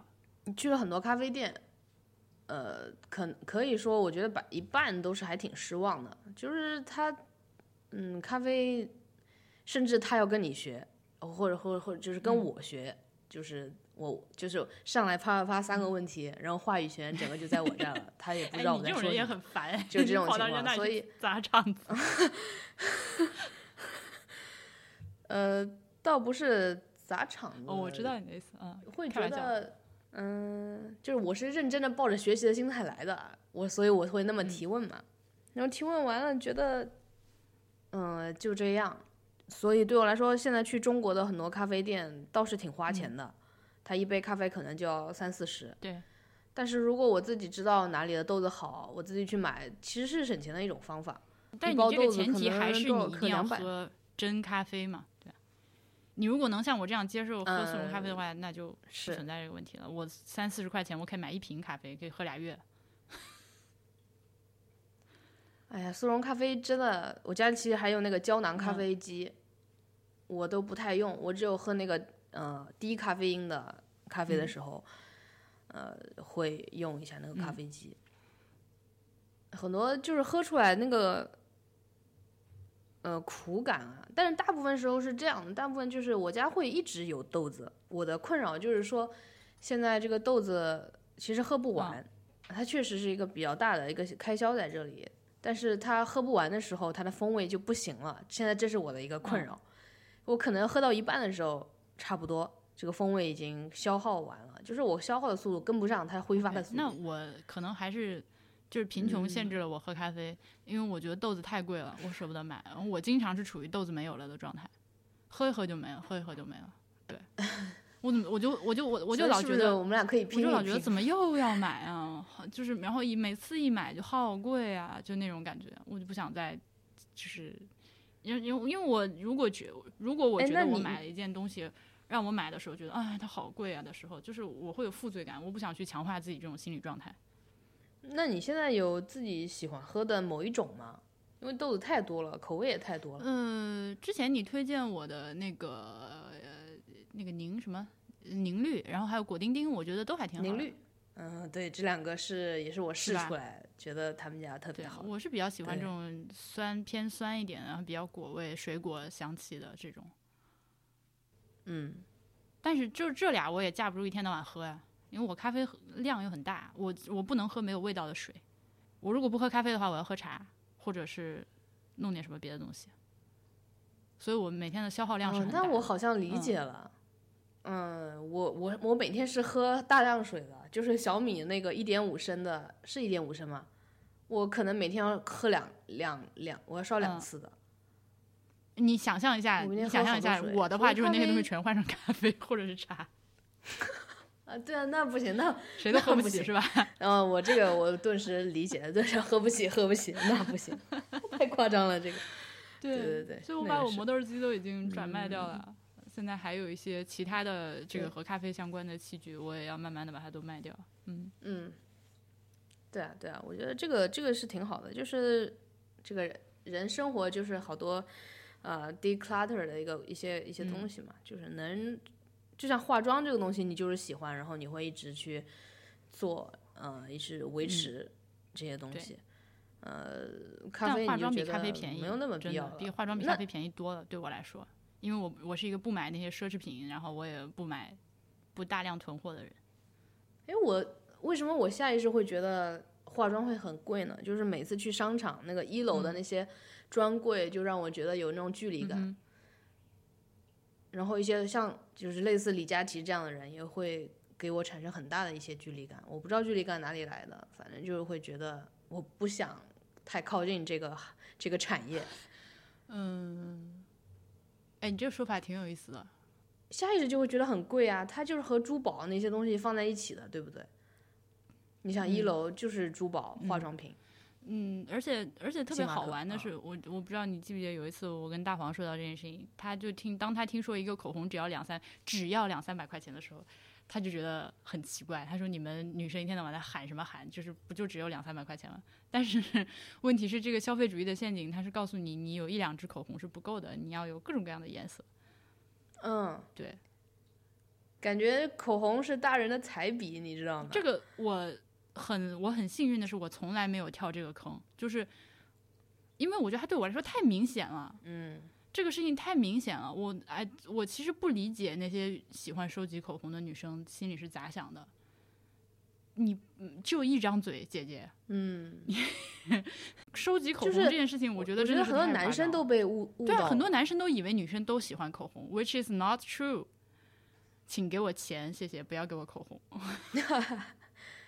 就是就我、我这样的，我从来不化妆。就是有一次我是生日还是什么，就是朋友师弟，他居然送我一支口红，然后还说什么一支不够就两支这种。哎，我是说我是，然后那然后我就给我妈了，啊，就是 师弟男生我觉得很多是是被误导的。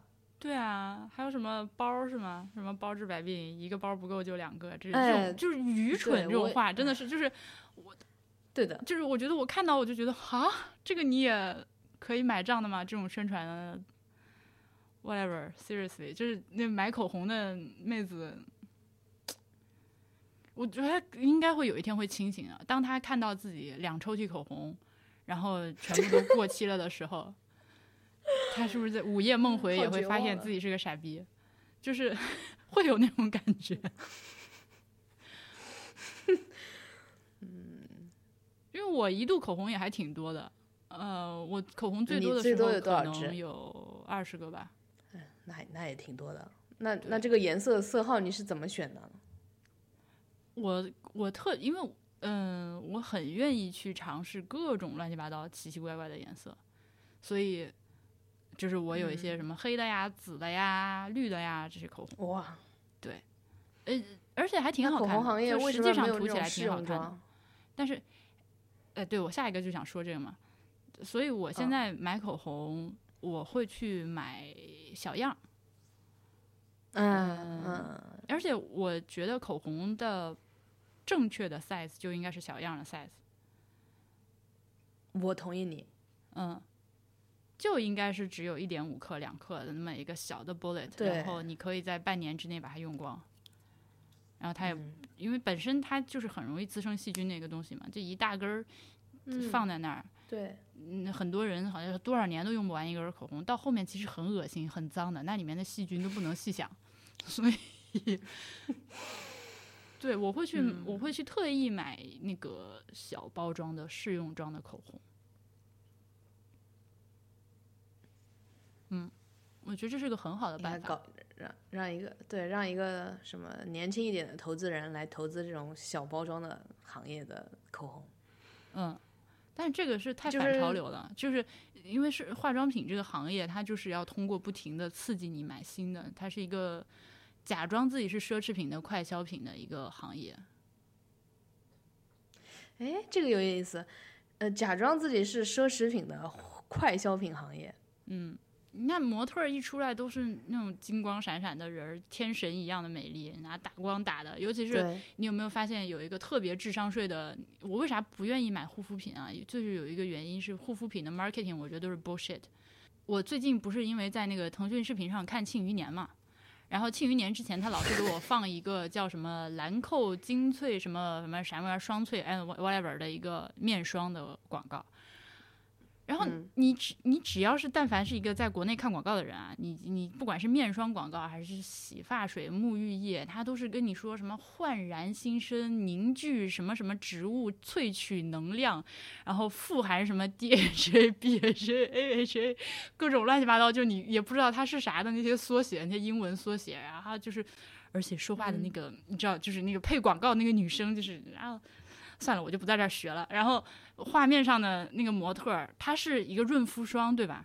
但它的模特涂了二斤粉，磨皮磨成那样一个完美的样子，在镜头面前就是那种 skin fetish，就是 literally 的那种感觉，就是嗯这个太智商税了。我我无法忍受自己去花大几百块钱买一瓶这个东西。嗯，我就觉得这个广告很蠢，它不尊重我。除了护肤品广告之外，就是就是哎，为什么我我们开始这一轮 rant，就是除了护肤品广告之外，另一个就是重灾区就是呃奶粉和保养品啊、呃保健品。你你你有没有注意到？这个也是我看《庆余年》前面广告看来了啊，那所有的奶粉都是什么源自澳洲天然牧场，什么有机农场，什么呃，然后这个奶粉里面富含什么各种。那叫什么来着？反正就是什么 DHA，又是 DHA、HA、就那种说促进宝宝成长什么，就是这种嗯。套路台词。还有甚至安利纽崔莱居然敢说自己什么守护健康八十年，延续中国什么养生传统，然后我当时这个笑尿了，看到那个广告，就是这广告行业真的非常的嗯。恐怖，嗯。对，就是我的一突然突如其来的一轮 rant 结束了。你没有注意到哎我的点这件事情吗？很奇怪，就是嗯，嗯、我其实我也有看《庆余年》，看了一点点，我挺喜欢那个郭德纲的儿子的嗯，郭麒麟，对。对，但是我基本上都是一映射，它的广告就会跳掉，就是映如果映射到那个 Apple TV 上面的话，哦它的广告会跳掉。嗯，对你下次可以试试这个功能。OK，就看广告有时候挺那逗的，是不用，就是你能看到很多非常奇葩的，嗯就是我是觉得，如果你在买东西的时候，你有想想象，就比如说我会想象自己在做学术报告嗯那个样子，我就希望为那个化个妆。嗯哼这样我看到他这个广告的时候，应该不会产生我要购买的这 not 个 for。me。对，对，就还是比较清醒。我我觉得我还算是比较清醒的吧。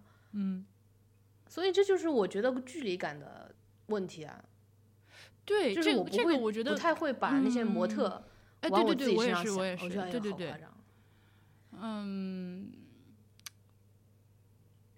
你说的那种很多消费主义陷阱，他就会觉得啊，我有了这个，我也能跟他一样，怎么怎么样。因为这个对我来说是一个太明显的陷阱了。就我现在还是会掉入很多各种各样的消费主义陷阱啊，Don't get me wrong。但是像这种这种思路和论调的消费主义陷阱，对我来说有点太明显了。已经就是已经免疫了，现在就已经免疫了。就是凡是这种你只要买了用了我这个东西，你就能变成这样的，就是这个路子的已经太浅显了，这是基础中的基础，对吧？对抗消费主义的 lesson one。嗯 所以嗯这种对我来说暂时没用了，嗯。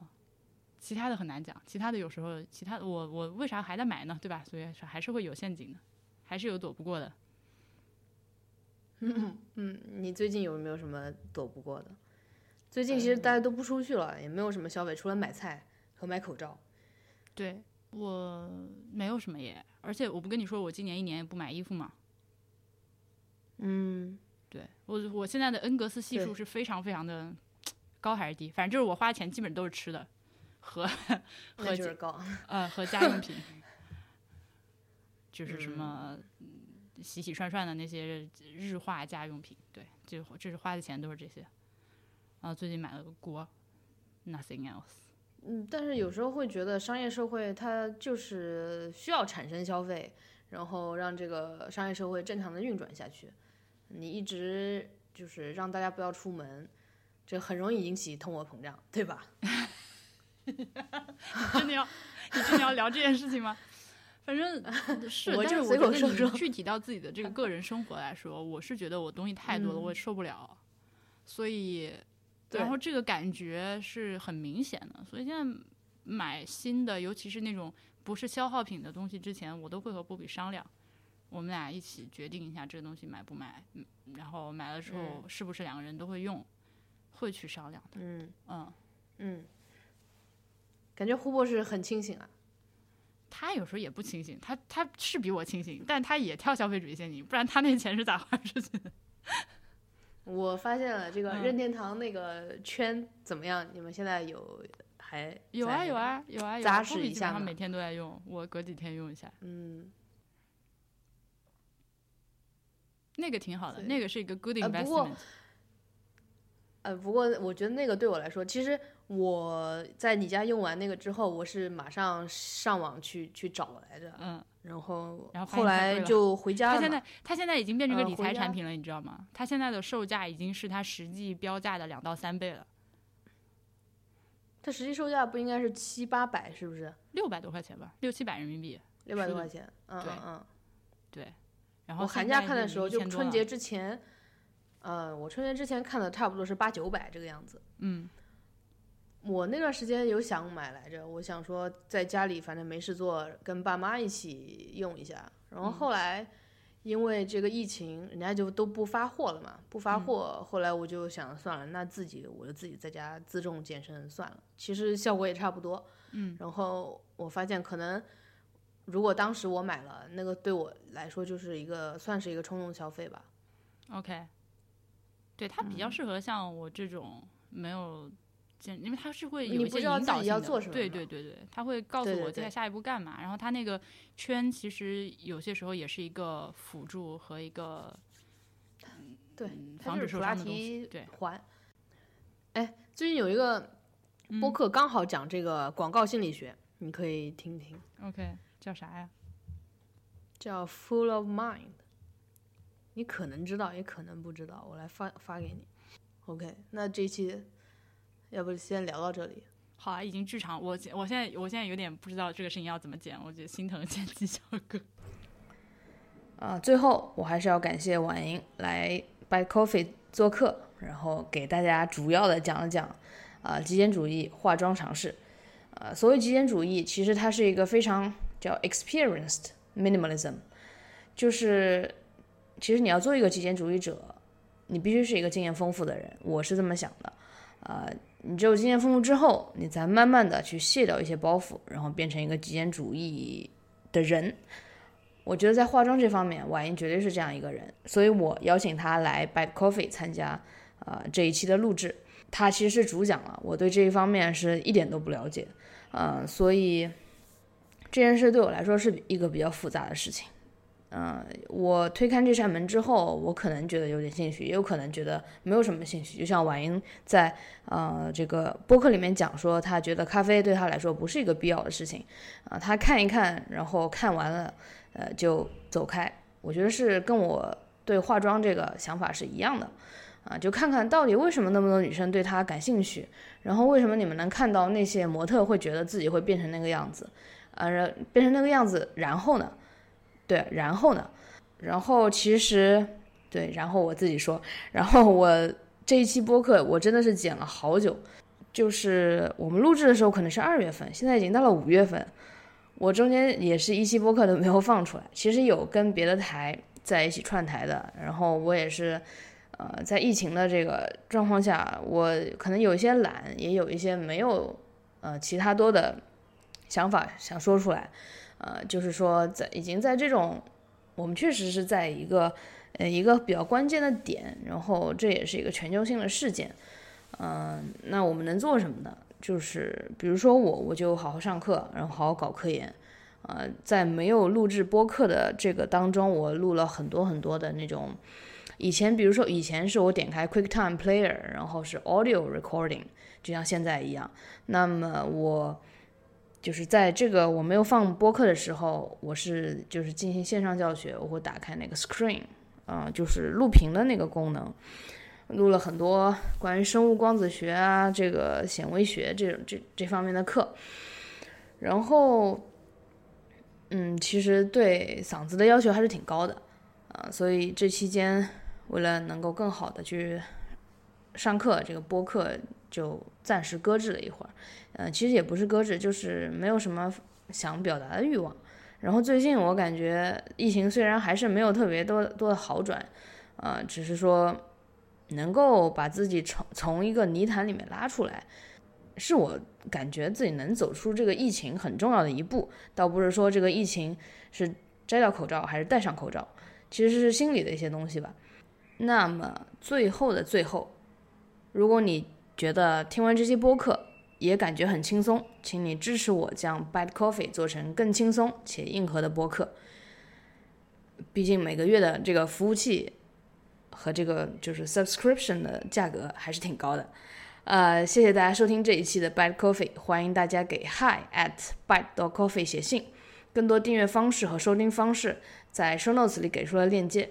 然后在这个疫情期间，我也开了一个 Telegram 群和我自己的 Telegram channel，我都会放在本期播客的链接里。